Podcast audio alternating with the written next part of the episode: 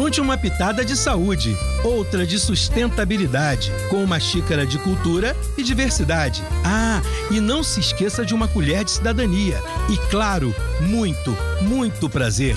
Com vocês, comida de verdade. Tornar a alimentação saudável e acessível para todas as pessoas é um desafio e tanto. Mas como podemos conseguir isso?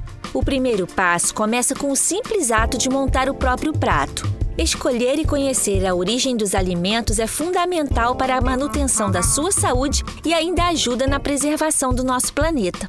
Uma boa dica é experimentar receitas novas, saborosas e feitas com alimentos in natura. Texto de autoria de Osana Bahia, ex-aluna do curso de nutrição da UERJ.